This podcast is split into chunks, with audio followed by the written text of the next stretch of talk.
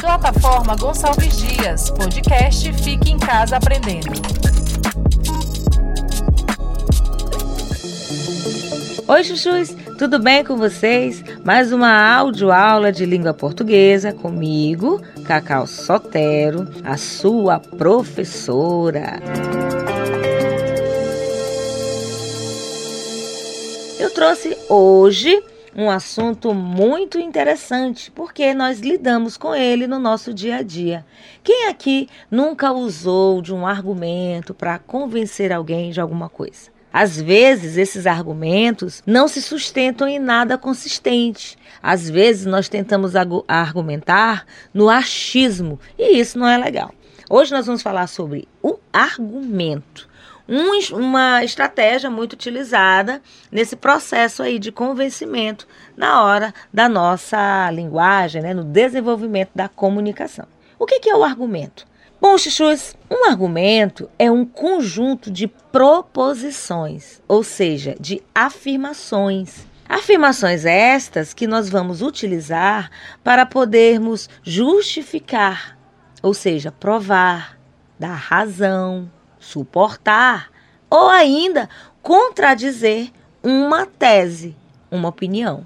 Então, nós usamos as nossas afirmações para provar que aquilo que nós estamos dizendo é uma verdade, para dar razão àquilo que nós estamos dizendo a respeito de uma ideia, de uma opinião sobre algum assunto. Ideia, opinião, ponto de vista acaba sendo a mesma coisa que tese. Então, quando você tem uma tese sobre um assunto, você tem uma opinião formada sobre aquele assunto, ou seja, você tem uma ideia sobre aquele assunto ou ainda um ponto de vista. Acaba sendo a mesma coisa. Agora, para eu justificar, né, para eu provar que aquilo que eu estou dizendo é verdade, eu preciso usar alguns tipos de argumento. Como eu falei antes, eu não posso argumentar no achismo. Eu preciso me justificar em coisas consistentes, em coisas palpáveis. E para isso existem alguns tipos de argumento que eu trouxe aqui para a nossa audioaula de hoje. Por exemplo, argumento de autoridade ou de citação. É quando essa ideia que eu trago, que eu defendo, ela se sustenta pela citação de uma fonte confiável. Que fonte é essa? Pode ser um especialista no assunto, pode ser o resultado de dados de instituição de pesquisa, como por exemplo o IBGE, pode ser uma frase dita por alguém. Que alguém é esse? Um líder político, um artista famoso, um pensador, um filósofo, enfim, uma autoridade naquele assunto que é abordado. Essa citação, né, a fala de alguém que tem essa autoridade, vai poder nos auxiliar e deixar a nossa tese mais consistente. Vou dar um exemplo para vocês. O Rubens Menin, que é presidente do Conselho de Administração da MRV Engenharia, disse o seguinte: ele disse que uma das consequências da violência urbana é a degradação da qualidade de vida dos cidadãos. Ele é uma pessoa que trabalha com construção. Ele estuda os espaços urbanos, ele sabe os lugares mais violentos de uma cidade, ele sabe os lugares onde um empreendimento pode ter uma boa aceitação, lucro para quem vai desenvolver aquela atividade comercial naquele local. Então, ele é uma pessoa especialista nesse assunto. Como eu poderia desenvolver um argumento sustentado nessa fala dele? Por exemplo, no Brasil, especialmente nas grandes cidades, as pessoas e as famílias têm se atormentado de forma cada vez mais intensa, com um vago, mais angustiante sentimento de insegurança e ameaça. Insegurança, ameaça, violência são características dos grandes centros urbanos. E isso, segundo Rubens Menin, acontece devido à degradação da qualidade de vida dos cidadãos. Deu para entender? Eu posso construir um argumento baseado na fala de uma autoridade sobre o assunto, certo? Outro exemplo é o argumento por causa e consequência ou raciocínio lógico. Como que eu posso comprovar uma tese sem buscar relações de causa, que são os motivos, os porquês, e a consequência, os efeitos dessa decorrência, certo? Exemplo: quanto menos alunos estiverem fora do espaço escolar, fora da, da escola, por caminhos tortuosos, esses indivíduos irão andar podem se tornar pessoas que vão viver à margem da sociedade por não terem tido uma educação, seja por oportunidade, seja por outra causa. Então, um exemplo. Cada brasileiro deveria se preocupar mais com seu papel na construção da nação. Isso é uma verdade. Todos nós somos participantes ativos na construção do nosso país. Como o cidadão não cumpre seu de, seus deveres, fica cada vez mais difícil que o Brasil cresça de forma mais ordenada e constante. Então é muito fácil falar num crescimento de uma nação sem cumprir os seus deveres, deveres éticos, deveres morais. Todos nós temos essas responsabilidades. E a educação está intrinsecamente ligada a esse dever que cada cidadão tem que cumprir certo? Eu falo educação, não é só educação na escola, é educação mesmo moral, aquilo que você aprende ao longo da vida e que às vezes, né, pequenos é, delitos vão sendo cometidos, como passar no sinal vermelho, estacionar em lugar de idoso, sendo que você não é idoso, né?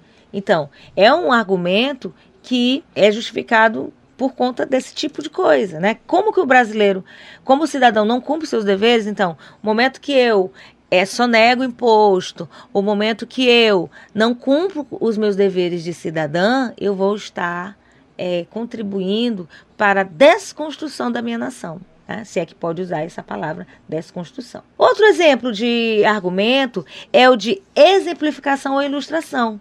A exemplificação consiste no relato de um pequeno fato, um, um fato que é, acontece mesmo, né? A gente sabe que fato é aquilo que acontece. Ou algo fictício. No caso, esse argumento vai, vai contar com um recurso amplamente usado quando a tese é defendida é um pouco teórica e vai carecer de esclarecimentos com mais dados concretos. Eu posso exemplificar para vocês. Para convencer ou persuadir é preciso ética? Vamos pensar em Hitler, uma figura bem emblemática e marcante da nossa história. Ele nunca agiu de modo ético, afinal, o Holocausto não tem nada de ético ou moral, não é verdade? Contudo, Hitler, mesmo sendo um genocida que queria conquistar o mundo, ele conseguiu arrastar multidões e colecionar admiradores apenas é, com o poder da palavra, o poder do discurso. Ou seja, ele foi persuasivo, foi convincente, chegou ao poder, foi adorado como um deus pelos alemães e os convenceu de que eles, no caso os alemães, eram de fato uma raça ariana. Tudo isso atropelando os princípios morais, certo? Então aqui eu trago um argumento com uma exemplificação e uma ilustração, tá? De algo que foi fato. O Holocausto aconteceu.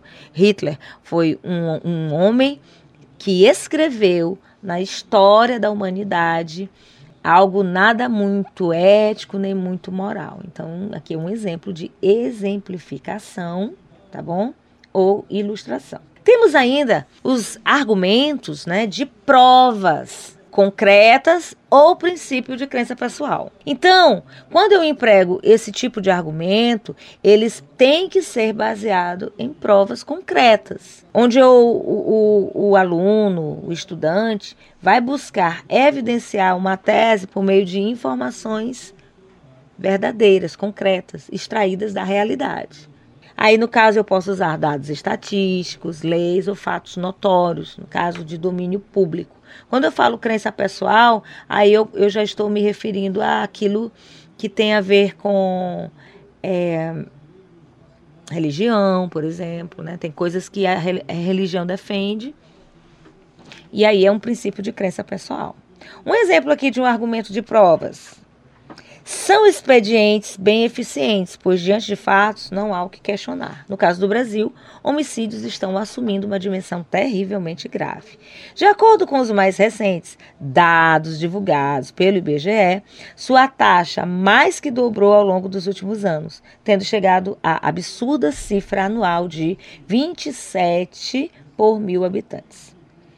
Entre homens jovens de 15 a 24 anos, o índice sobe a incríveis 95,6 por mil habitantes. Este é um dado de 2004 registrado na Folha de São Paulo. Então, aqui é um, um argumento com provas, tá? Eu, eu cito dados para justificar a minha tese. Eu também posso usar de analogia, né, argumento de analogia ou comparação, que no caso ela pode ser, eu posso comparar situações, sejam elas hipotéticas ou verdadeiras, à realidade, utilizando geralmente quando o interlocutor ele pressupõe que os dois casos são parecidos, aí ele pode fazer essa analogia, como por exemplo Está aqui um, um, um, bem claro. Uma das consequências da violência urbana é a degradação da qualidade de vida dos cidadãos. Aqui eu, eu tenho uma que eu citei né, há pouco. Do mesmo modo que os conflitos na Síria provocam um tremendo mal-estar social, o Brasil também sofre com uma guerra interna. Enquanto sírios imigram objetivando uma vida melhor, os brasileiros se refugiam nas suas próprias casas com medo da marginalidade. Então eu faço aqui uma comparação, uma analogia. Lá na Síria eles fogem para viver, não tem como ficar no seu espaço. Eu comparo aqui no Brasil, a gente tem que se refugiar nas nossas casas por causa dos assaltos, da violência que muitas vezes adentra as nossas casas. E aí, o contra-argumento é a refutação de uma tese. Você vai desconstruir os argumentos sobre determinada opinião com outros argumentos também fundamentados. E eu fico por aqui. Compliquei?